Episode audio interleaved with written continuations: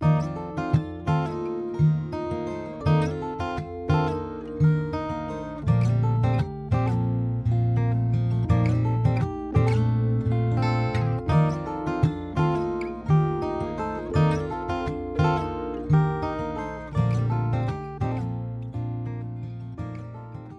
听众，欢迎收听《科技魅影大谈科幻》，让我们带你从研究找灵感，从浩瀚宇宙看科技发展。我是小雀，一个沉迷于各种知识的科技爱好者。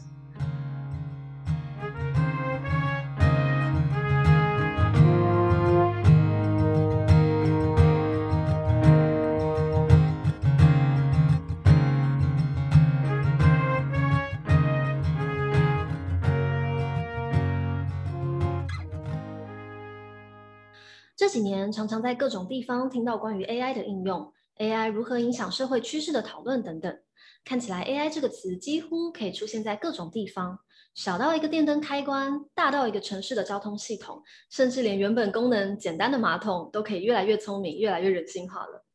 在你的生活中，有没有遇过一些让你印象深刻的 AI 应用呢？如果你对这个话题感兴趣，请准备好你的耳朵，一起收听本期的专题访问。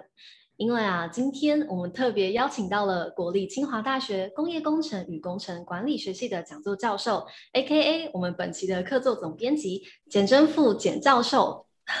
教授你好，你好，小薛你好，嗯，你好，呃，非常荣幸可以邀请到简教授来陪我们大家聊这个都很好奇的话题。当一开始提到现在这个 AI 蔓延的现象啊，我立刻可以联想到一个词，叫做智慧社会。但到底什么是智慧社会呢？想请教授帮我们简单讲解一下。呀，我觉得这个第一个问题就是一个大灾问的问题。那当然，现在因为 AI 大数据啊、呃，或是现在谈所谓的工业物联网、五 G，或是智慧制造、工业革命等等，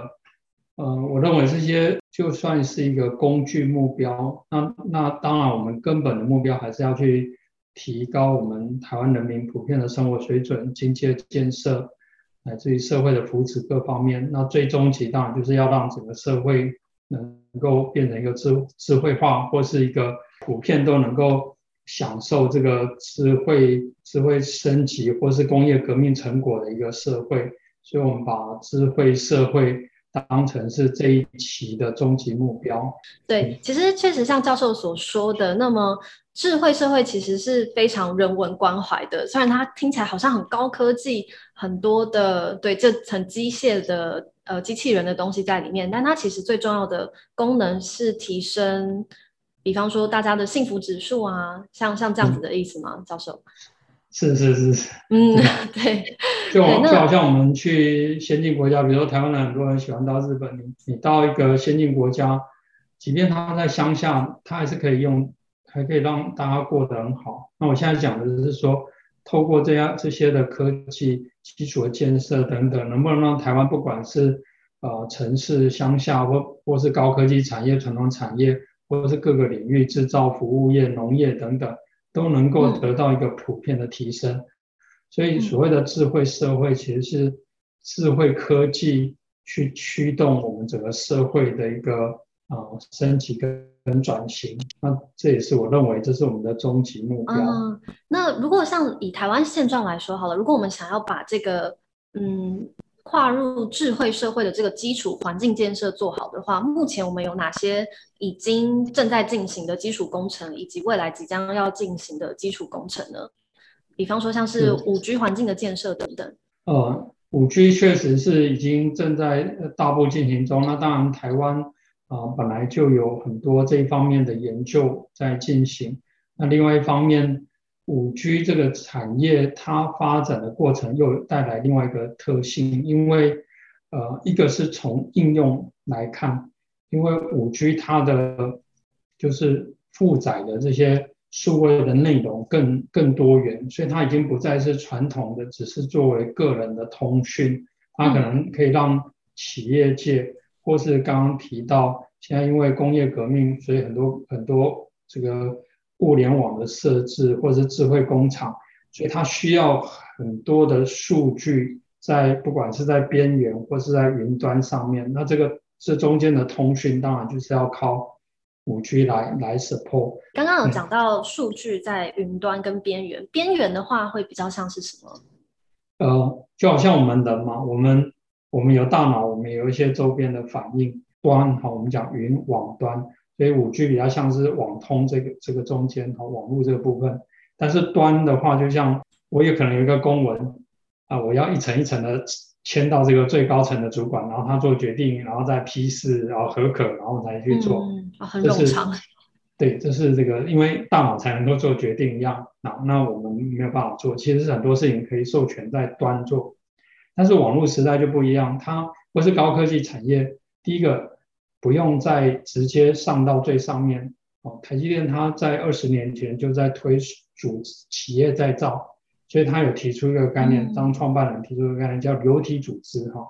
流体组织的意思就是就像水一样。比如说，我觉得这件事情跟跟您有关哈，您您是另外一个部门的主管，我不用说公家单位不行，我要先汇，我要先呈到我的老板，我这我的直属老板，然后我再汇汇哈汇到另外一个汇办另外一个单位，然后再一层一层上去。所以你可以看到以前那个讲说盖章可以盖这样一，好像盖大楼一样盖很很多，就是因为他要汇很多单位。但是高科技产业在网络时代，它是用直接的。我只要告诉你的时候，我同时副本给我老板，让我的老板知道。这样的话，你可以想象这中间节省了很多效率。未来这种智慧制造或在五 G 的环境里面，有很多的事情是在点，每个点就是一个端点在发生。所以，所以如果所有的人的这些工作都集中到所谓的云端，集中到那个数位大脑去做决策，然后才才下来的话，第一个那个大脑的负载太大。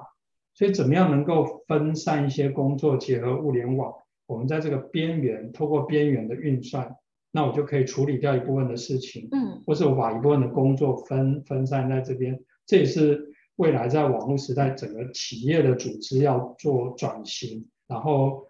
工作的形态要改变，因为将来大家都希望当知识工作者。我相信年轻人一定不喜欢说，我做个事情一定要一层层层上报，嗯，最好是我们现在做一定，哎，我们互相就可以讨论，哦，哦，了解。所以这样听起来，未来的这样的一个 AI 智慧社会，会比较像是有一个云端的超级大电脑，跟许多在 local 端的小的晶片或电脑，可以就是两边上下互相合作。呃，应该是要透过这样的协同的合作，才不会让第一个让大脑的负担太大，第二个是。嗯中间的传输的负担也会很多，因为所有的所有都要传，然后这个也会造成这中间，就好像最近疫情，很多人都在家里上课，那很多网络的频宽就不够的问题。那当然，刚刚提到的五 G，五 G 就是来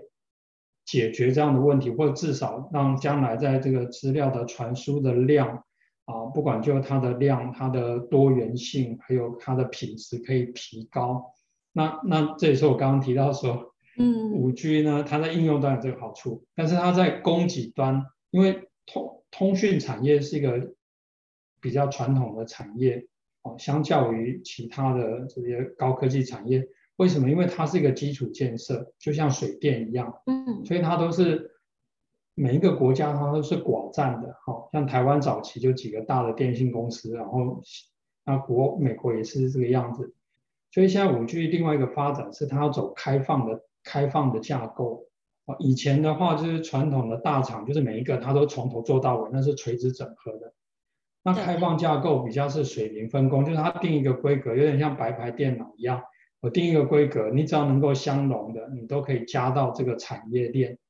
那我们知道台湾能够，台湾的 ICT 产业就是资讯电脑通讯产业能够发展起来，其实就是因为在这种水平分工，因为我们没有办法。独立来做装，哦，因为我们自己内需市场不够。嗯、可是台湾的的制造的能力，我们的效率，就像我们做晶圆代工可以做到世界第一样，我们可以在很多地方去扮演这样的角色。那五 G 呢？通讯产业以前台湾能够切入的比较少，只有在周边的一些网通设备。但是未来啊、呃，当走向五 G 的时候，它又给台湾的一个产业一个。呃，切进去的机会，而且我觉得这一方面其实也非常看好。嗯，哦，看起来台湾现在其实正在一个怎么说转产业转型的一个关键的节点，就取决于我们接下来的科技的路线要怎么走。嗯，我先稍微厘清一下哈，刚刚提到，嗯、呃，台湾在 ICD 产业比较水平分工，水平分工，比如说以半导体为例哈，对，在一九八七年台积电开始有有这个专业晶圆代工创业之前，像这个 Intel 啊、三星啊或日本的这些半导体厂，他们是垂直整合，就他从半导体的设计、IC 的设计、晶圆制造、封装、测试，他一条龙都自己做，这种是一种垂直整合的。水平分工是说，呃，有人专门做 IC 设计，像我们联发科；有人做晶圆制造，像台积电；我们有封装测试，像日月光、细品等等。那所以他就每一个人只负责这这水平的整个产业链的水平一段。那当然，水平一段里面可能不止一个公司，比如说晶圆代工有台积电、联发、联联电等等。好，那那您刚刚提到汽车那个产业的例子呢？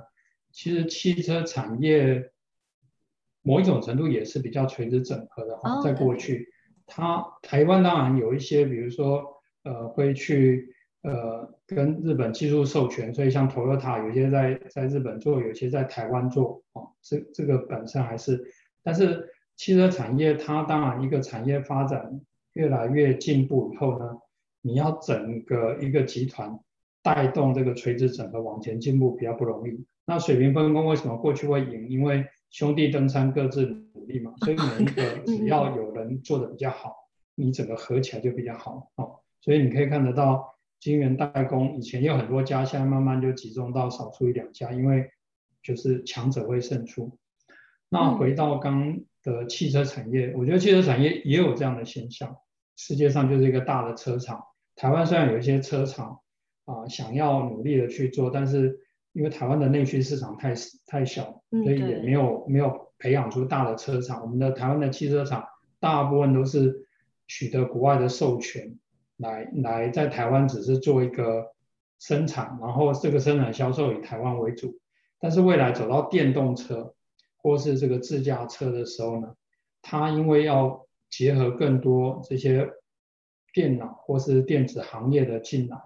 那他为了要进来，因为这个都不是传统汽车厂的强项，所以他们就只好把那些规格开放出来。嗯、那开放出来，可能就有像比如说这个红海，或是像和硕的和硕、童子贤等等，他们都开始去组这个呃跟跟自驾车或是电动车有关的联盟。这也是呃汽车。行业要开始走向水平分工的一个一个现象，那我觉得这也是另外一个台湾的机会。其实自动车也是我们在讲智慧社会当中很常拿来举例的一个经典案例。那想问一下教授，对于自动车，可不可以给我们一些想象的画面？就是它可能会被被应用在什么样的场景之中，对我们的生活改善是很有帮助的。车子本身呢，它如果是一个运输工具的话，第一个是每个人都都要养一台车子。我们现在有很多，呃，如果在在大都市，像在台北，很多人已经不买车子，因为它的它的这个捷运啊，或或是公车的系统非常普及。但是偶尔你还是会需要一些运输的需要，比如说你要到阳明山，或者去去洗温泉，所以它它可能就可以借助 Uber 或其他的这些工具。那如果如果说将来台湾不管有没有捷运的地方，它透过这些。电动车、自驾车，电动车跟自驾车是两两件事情了哈。电动车更多是跟.跟绿能、跟环境有关，因为它不是不是吃油的。那但是电动车的发展过程当然也会把自驾的元素加进来。那传统的呃汽油、柴油的车子也会有自驾的功能。那如果把把这些功能结合在一起的时候，将来有可能连司机都不一定需要。我们现在。在巴士方面的这个呃自驾车方面的实验，不管在桃园、在新竹、在台南、台北，都有一些实验在进行当中。那想象将来的这些自驾车，它能够更好、更稳定的去监控到路面的状况。那将来可能因为公车跟跟行人或中公车跟小车造成的一些事故，就可以呃减少。好，那嗯，那这也会。可以提升我们呃社会的品质。那另外一方面，因为大家就不用都养车，因为大家都可以共享经济一样。这个共享不一定只有透过 Uber，而是透过一个更智能化的车子的一个调度的系统。那这样就可以达到这个目标。对，其实我就是刚刚教授提到那种标准的，比方说在台北长期生活都只是搭捷运啊、公车，然后自己虽然有驾照，但并没有，并没有家里没有车的这样的 民众代表。然后有需要的时候就叫 Uber 这样，但确实就是当今天突然要用到车的时候，然后家里又没有养车，确实会有点不方便。而且他可能将来因为 Uber 还有司机嘛，可是将来私家车可能没有司机，嗯、那我觉得将来的车子在智慧的社会里面，它有点像手机一样，它是订阅的，嗯、也许有一个一个大的运输这个。运输服务公司，它就路路上很多车子，所以你你就像你要用的时候，那它就附近就就自动跑一台车给你，然后你就跟它可能利利用你的电子电子支付给他，然后告诉他位置，所以你也不用担心说，哎呦这个司机可能我不认识或各方面的安全还有安全上的考虑等等。而且这样也不用烦恼那个停车的问题了。呃，是是是，所以对于城市的品质，那我们可能。有很多的车位都可以 release 出来，停车场都可以变成公园等等。嗯、当然，它可能有它趴车的地方，可是因为它不是司机在在里面，所以它在车子的这些储存各方面可能就更更方便一点。嗯，而且这样可能也是不是也不会有塞车的问题？我相信塞车的问题会会减少哦。另外一方面，因为呃。你知道我们开车这个跟跟我们在工厂里面在调这个生产排程也是一样，哦，那运输也是一种运输的排程。有的人开的开快，钻来钻去，啊，他可能一直想要换车道，可是其实也没有比人快多少，可是他这个过程就 就很危险。对，然后也让这个整个整个运输的路路上变慢。还有一种人是。他可能固定的速度，然后就开在某个地方，因为他也不管后面堆一台车，前面其实很空，他就是乌龟车嘛。哎，对，我们一样讲路队长嘛。对对对。那那我觉得这两种都有可能发生，你也不能说他他他错怎样，虽然各有各的危险，但是你可以想，将来如果是一个全部都是自驾的，而且它是一个宏观优化的系统，它自然而然就可以在这上面去调度，因为它不是靠个人。个人我们都只能够凭个人的喜好来来做，但是宏观它可以调度，它甚至它可以知道说，哎，这里某一台车子上面它可能有一个有一个病人，那要要去医院，哦，先让路给他，所以他只要对对，那那我们平常只能搭救护车才有这个功能啊，但是我在自驾车里面，我只要输入这个条件，或者我按一个紧急按钮，啊，那系统就侦测说，哎，这台车有问题，车车子的里面的乘客有问题，需要赶快。那那他就可以做一个适当的调配。嗯，哇，这样每一台车都可以是救护车，也可以是警车，也可以是一般可能小朋友上下学的车。哇，那那这样调度就会变得非常灵活，不再被就是既有的车辆数量或人员的训练给限制住了。对，我们常常讲局部优化跟一个一个全局的优化。那将来在这样的系统，它更能够达到这样的全局的优化。嗯，那另外一方面也因为。这个过程又回到刚刚讲，它也会增加更多通讯上面的需求，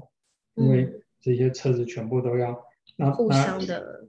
对他，他互相要联系嘛。那另外一方面也连到我们刚刚讲那个云跟云跟端的问题啊，你车子不可能所有的判断，它先问一下大脑说，我接下来左转右转，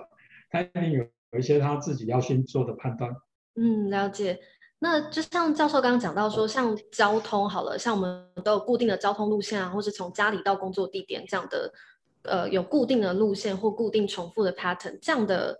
可能这样的题目是很适合用在可能 AI 自动学习、AI 自动训练的模型里面。那还有没有别的题目也是有可以适合做这种整个整体宏观优化的呃这样的技术应用？我我刚刚提那个主要是因为现在。自驾车因为初期大家因为因为还有考虑到风险各方面，所以他先从这个固定路线开始。OK，不管是在台北、桃园、新竹、台南，我们这次有访问到的，他们都是从固定路线开始。好，那当然未来理想的应用境界就不限于这样。嗯，那至于你刚刚提到的，就是说怎么样去做一个一个全局的优化，我我举一个节能的例子了哈。嗯，你可以想象我们现在可能我们。都在房间，可能天气热，我们就开冷气，正开着呢。那但是你可以想象，如果你今天做的是大办大办公室，嗯、那到底是不是每一个人上面都要开一台冷气呢？可能不见得。嗯。那那所以，在一个大的办公室环境里面，假设我们要让整个整个空间的环境都舒适，对每一个人来讲都舒适，那我到底要开哪几台？嗯。甚至我可以了解，有的人不喜欢，有的人喜欢冷一点，有的人不喜欢太冷，他只要有凉凉的就好了。他还可以根据每一个人的偏好，所以把冷气开在这个喜喜欢这个喜欢冷一点的人旁边，然后其他的在不喜欢那么冷的，在他旁边也也不会。那那不会说像有的办公室，有时候我到学生办公室看有一个人，哎，为什么 天气热，好像他穿个长袖，然后另外 因为他比较怕冷啊，他刚好又在那个比较靠冷气出风口的地方，哦。那我就说，第一个我把冷气全部改成那个叫做隐藏式的，就不要有一个出风口，因为全全部在上面了，减少说有人对到。因为我说这个学生也可以换位置啊，因为假设冷气既然固定的话，那这就是你今天全局优化跟个别的差别。但是我们现在用到更大范围是像半导体厂或面板厂，我们知道半导体厂、面板厂它要耗电哦很多，那有一部分的电。的消耗是要维持那个洁净室，因为它生产过程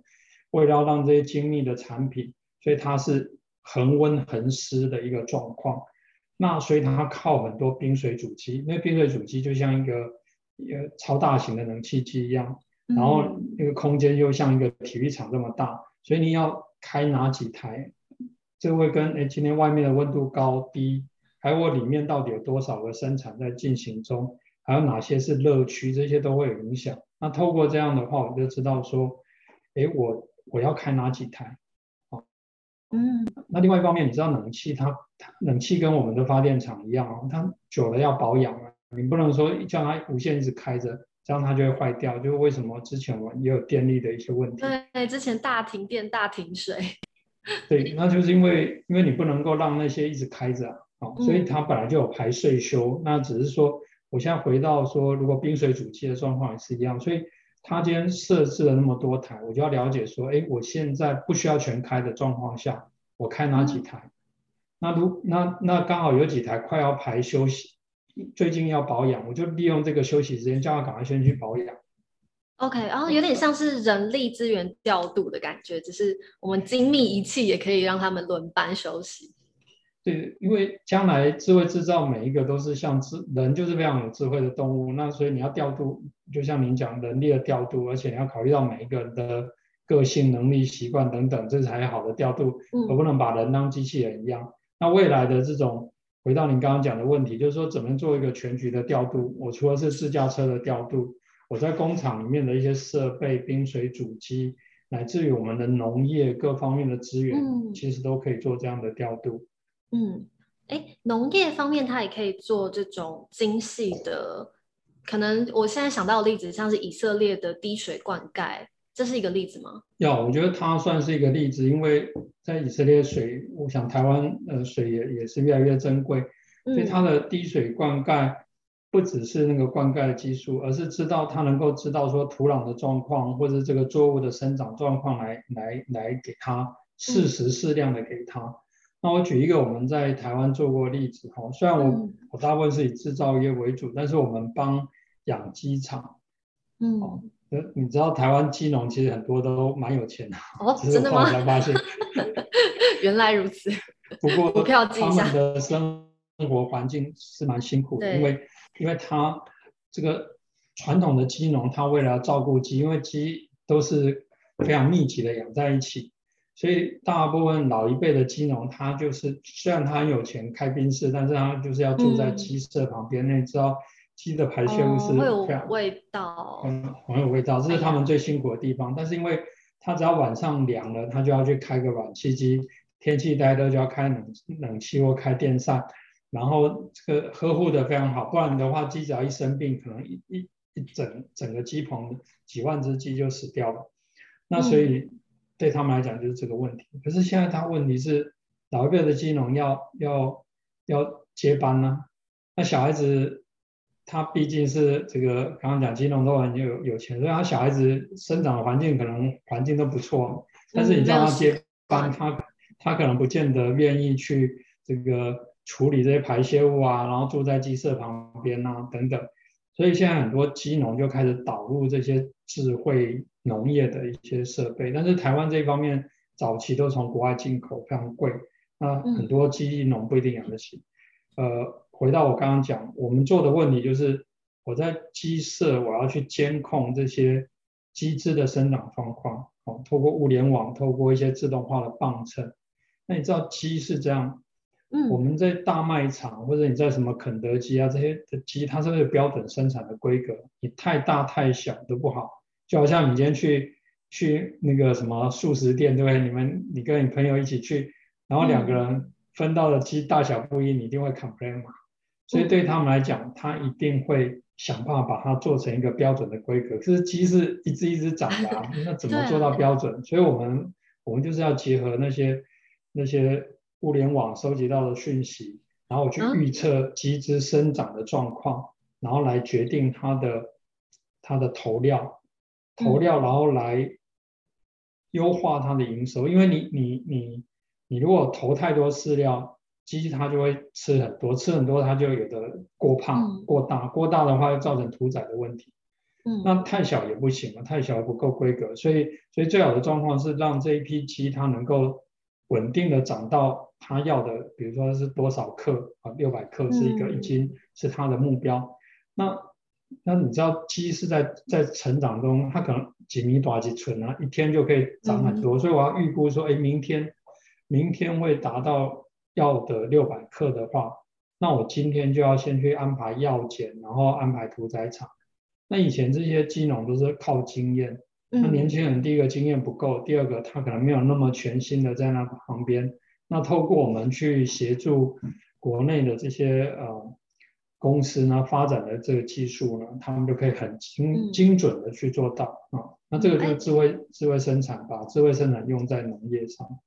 的一个重点哇，立刻可以让人理解到这个技术未来未来的价值，包含一些本来是很高劳力密集的工作，在未来可以变得更轻松、更有效率。而且也有一个很重要的事情，像是经验的传承。过去我们经验的传承，一个工作，我们说它的眉角、眉眉角角都是可能靠老一辈的人口耳相传下来的。那但是在有了像这样比较精密的可能数据运算、数据记录之后，我们可以不再依赖那种嗯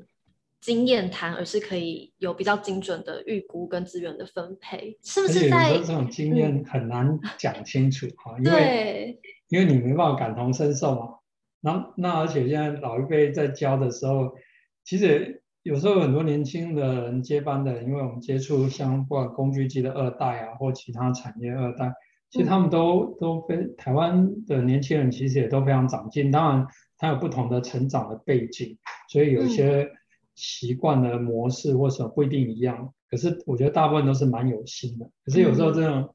这个上下两代在沟通的时候，一个是他讲的没办法体会，然后另外一方面其实。年轻现在遇到挑战又比以前更多，所以所以我觉得透过这些工具是 是一个好的方式来对来当做这个呃减少这中间的一个落差。嗯，除了减少沟通上的落差，呃，就我知道的，像是在医疗领域的经验传承，也常常可能是一个大家有顾虑的点，因为有经验的老医生就这么多，可是病人的数量可能反而是增加的。那这个在医疗的问题上面，是不是 AI 系统也可以帮到一些忙呢？有，我觉得医医疗是一个，呃，特别是我们现在这个疫情，真的要非常感谢我们在第一线的这些医护人员的，特别感谢，特别感谢。但是你知道，医生在台湾当然啊、呃，一向都是非常非常受人尊重。而医生的养成里面，它其实很重要的一个，就是他有住院医师的。这些临床实习的这些经验，嗯，也就是说他，他他医学系毕业不是马上就独当一面，他要去当住院医师，然后他要跟着一些大医一一些资深的医师，甚至他要到不同的科去去历练，嗯，我觉得这一方面的的这种训练的过程，其实在其他其他产业也需要。我们现在在理工，我在我在工业工程，在清华的大学工学院的工业工程，我们现在理工。科系在台湾虽然很强，我们培养的人才其实很多时候他到了企业界，他还是要去做这些在职的训练，他还要经过一段时间才能够熟成啊。从头开始再学。对，那因为大公司有资源，他可以他可以训练他，哦，也不能讲从头到从从头开始啊，我们还是有点贡献。哦，有有有，好有基础往上加，添砖加瓦。就是就是刚刚讲的那种熟成的经验。对。但是但是呃，但是很多很多中小企业传统产业不一定有嘛。那那所以所以这一方面，我觉得呃也也是应该要做到。那如果回到医疗本身的话，我们都知道现在很多啊、呃、对于医学影像的判读啊，早期的 X 光是要照一个片子，然后这边对着光线这样看，现在已经都是电脑化，啊，甚至它可以一层一层的把这个动态能够像电脑断层这样呈现出来。那即便这个过程里面。可能很多，一方面我们需要医生的经验来判断，可另外一方面在在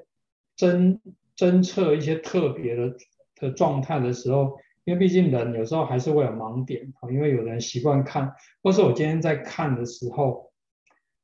我会有一个预设的立场，我想要看的是某一种病，所以我就拼命在找，哎、哦，有没有这个病的症状，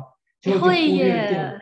因为这个人会有盲点嘛，对不对？嗯嗯。那那。那可是 AI 它可能比较不会这样，就像刚刚讲的，人看跟电脑看的角度不一样，所以所以这个是现在啊 AI 可能可以协助在在医疗方面的，然后它的协助就像我们在工厂，我们在做所谓的良率的提升，因为工厂晶圆在生产的时候，它也不是每一个晶圆都是好的。我常常讲说，如果今天把台积电用来提升它晶圆的良率。的的这种方法，把它用在医疗上面，我相信也能够大幅的去改变哦。甚至这两边应该是可以跨越整合。但是你可以想象，就是说 AI 大数据在晶圆的制造里面已经扮演很重要的角色，而且它的角色是在预防，因为晶圆很贵，所以它都是对，就是说预防犯错嘛？或者对对，我们叫治病于治病于未未发嘛，哈，就是就是。这个理想的医生应该是你还没有生病之前，他就先治你的病哈。那、嗯、那当然，现在我们还是现在的医疗还是以这个生病以后想办法让它痊愈，或者里面长了肿瘤，想办法把它切除，或是化疗等等。可是你要看半导体的晶圆，因为它做一个晶圆要两个多月，嗯、那所以他在。如传统的哈，早期我二三十年前开始做的时候的传统还是说，哎，我今天出问题。呃，我我在后面我去区分良品不良品，然后不良品呢，想办法去回溯找原因哦，原因原来在这边，哦，把想办法把它改变。可是你这中间，哦、因为有两个月嘛，所以你出问题再回去，这中间在里面的可能有都很多都做坏掉，那就浪费。非常手动的一个除错的过程。对，或者说它是比较慢的，因为它要回溯。嗯，那现在因为。因为这个生产过程长，所以他们叫做 institute，就是现地哈，就是我在现地，我还没有我还没有把它做之前做完之前，我就发现哎，这个有可能会做坏掉，我在这边就做一些修正，好，然后然后让每一个产品都是好的，就好像我们让每一个人都不要生病，好，那如果用学校当做例子的话，我们以前都现在还是有了什么二一啊，或者。什么双二一就把学生当掉退学？可是我们现在的教育，因为台湾年轻人又很少，我们现在的教育是学生还在学习当中哦。期中考考完，像我当导师，我们清华大学系统就会自动通知说，哎，你的导生里面有谁谁谁这次考试考不好，有，那我就要赶快去约他啊。那约他说，哎，你有没有什么问题啊？或是哪些题目，或是他可能生活上的问题，或者是什么？换句话说，我们是希望在还没有把学学学生还没有被当掉之前，就能够提前来解决他的问题。那我刚刚讲医疗也应该这样，就是透过 AI 大数据，我可以事先就去早期的预警一些说，哎，这个人将他如果照这样下去，他可能就会生病，因为医生的看病还是从已经有病的去去做诊断为主。那我刚刚讲的是说，哎，也许我现在的这个。这些什么？因为大数据嘛，所以我我的心跳、血压各方面的数据的这些样型，要累积够多以后，就发现，即便我现在还没有到高血压很严重的状况，但发现啊，因为你的生活习惯每天要改论文改很久，所以你可能 多多久多久以后就会有什么状况？那提前做一些一些一些一些这个警告，或者是做一些、嗯、呃解决的方式，对啊。哇，听起来这个这个系这个系统应用其实它很主动哎，它并不是被动的等待事情发生，而是可以主动的去提醒。对，像半导体、嗯、以半导体为例，因为半导体在在这种智慧制造工业四点走得最快，它的一个技术蓝图的最终不能讲最终这一版的技术蓝图的最后一个就是叫做及时的决策，就所有的事情它哎 real time decision，、嗯、也就是说你今天当下他就要告诉你，哎，你这样做，你现在就要改变，不然你多久以后就会出问题。这个就是刚刚讲，用中文来讲叫做治病于未发，这是他们理想的状况，而不是说我今天做完以后，因为每个东西都很贵，而且你如果这这还会影响到你生产的问题，因为客户跟你定的是我要我要的是良品，对吧？我要跟你定一百一百个良品，那如果你的良率不高的话，你良率只有五成，你一开始就要做两百个，因为最后才挑出那一百个给他。对，那如果你一开始就能够控制，说我每个做出来都是良品，那我就可以少投，我也可以减少资源的浪费，嗯、我也可以赚更多钱。哇，减减少资源浪费这很重要哎，尤其在台湾这个我们资源就相对比较紧张的地方，这样。那呃，其实为了达到前面刚讲的这么多的科技上的应用啊，甚至有些是我们以前根本没有想象过，哈，原来还可以这样做。那我知道目前台湾这两年已经有一些蛮好的研究成果，比方说像是利用 Age 的优化而制作的嗯 Doctor Opt 跟 YOLO V4 等等。那像关于这些技术的成果啊，老师觉得有没有什么值得我们关注的部分？是，我觉得他在啊、呃，像刚刚提到的呃，其实是中央研究院资讯所廖宏源教授，我们这次也特别邀请他来。嗯，大家赶快来看我们的文章，有他的访问。对对，更多精彩内容其实在文章里面。对对对。不过这个呃，廖教授也是我们呃这一方面的专家，然后他在第一个，他发展这技术在国外也是受到非常大的肯定，而且他就直接应用在啊、呃、协助新竹，因为新竹你知道呃新竹科学园区，但是因为新竹市很小，所以很多很多人住在竹北。那这双两边的交通的问题，一直都是周边交通问题，一直都是大的问题啊。它那你可以想象，有多少的生产力就耗在这些塞车中，而且如果把这些人每一个人一小时的工资把它折算下来，你就可以想象这造成的损失有多少。好贵的塞车。对啊，所以这个也是我们刚刚提到智慧社会的终极目标。那那。回到这个廖教授的研究，就是他透过这样的技术的发展呢，他可以让这个呃，在在这个也是一种也也是一种全局的优化，哦，所以交通更顺畅。你可以你可以想象，这也是一个例子。早期我们都知道，只要有交通的时候，都会有一些义警啊、警察啊在在旁边指挥交通，指 挥指挥交通、指挥路口。是。可是后来现在比较少，一部分的原因是因为。我这个警察，我只能够观察到这个路口的状况。可是我如果把人一直放过去，搞不好他又塞在另外一个地方。所以这个、嗯、这个中间只是把这个瓶颈往不同地方移，往后延或往不同地方延，甚至可能造成更大的问题。嗯、可是如果今天有一个更好的交通系统，它透过摄像机，透过一些分析以后，它能够宏观的去调控每一个路口的状况，就会让整个整个水流更呃。整个运输的这个车流更更顺畅。那那那用这样的例子，也可以回到刚刚提到说，在这样的发展过程，一方面需要这个通讯五 G 的基础建设来支持，环境方面需要 AI 大数据的能力，然后需要这些这个刚刚提到边缘运算的这些能力等等。而且台湾这一方面的。人人才资讯的人才，我们常常有很多人在呃讲说台湾的这个呃软体产业不发达哈，这或许是一部分的事实哈，但是我们的资讯人才绝对不缺，其实我们很多优秀的人才，他可能在在学术界或者在戏谷工作等等。嗯哦，只是不在台湾而已。不在台湾，因为台湾没有这个产业，这个有点鸡生蛋蛋生鸡，因为我们、嗯、我们有很多人才。那我刚刚讲人才，就像不管是廖教授，我们清华很多老师或其他老师。他们很多参加国际的竞赛都都是都是这个拿冠军或拿前几名，就说明我们的我们资讯方面的人才是是非常厉害的。可是为什么没有发展成台湾的软体产业？这个这个因这个很难，这个因果关系很难讲。但是我不是说就不能倒果为因，说因为我们的软体产业没有没有那么蓬勃，误以为我们没有资讯人才。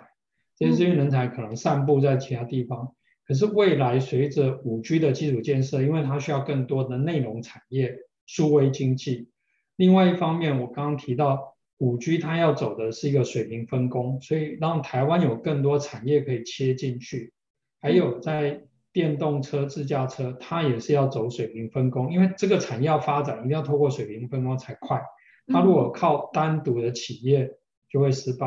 哦，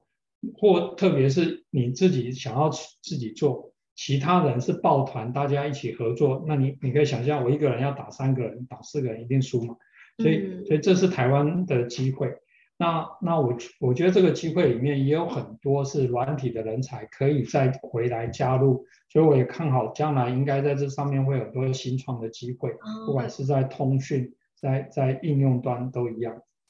没错，好，那如果呢，大家也想要成为教授口中的这样子可以很广泛发展的人才呢，请不要错过我们在科技魅影网站上的文文章内容，以及像这样的 podcast 跟影像内容。那这一次我们六月号的科技魅影啊，采访了超过三十位的科研精英，那也包含今天陪我们录 podcast 的简教授。我们再一次感谢简教授今天不藏私的分享，谢谢。感谢大家今天的收听。接下来的科技魅影每季都将规划新的单元，配合数位网站的内容，呃，会推出二十分钟的 James 说科技，还有四十分钟的大谈科幻，像今天这样的内容。如果你也热爱科学新知，或者是愿意就是让自己的知识范围更加的扩充，请务必上网搜寻科技魅影，锁定我们的全新计划。那今天的 Podcast 就到这边啦，我是小雀，下次再见喽，拜拜，拜拜，拜拜。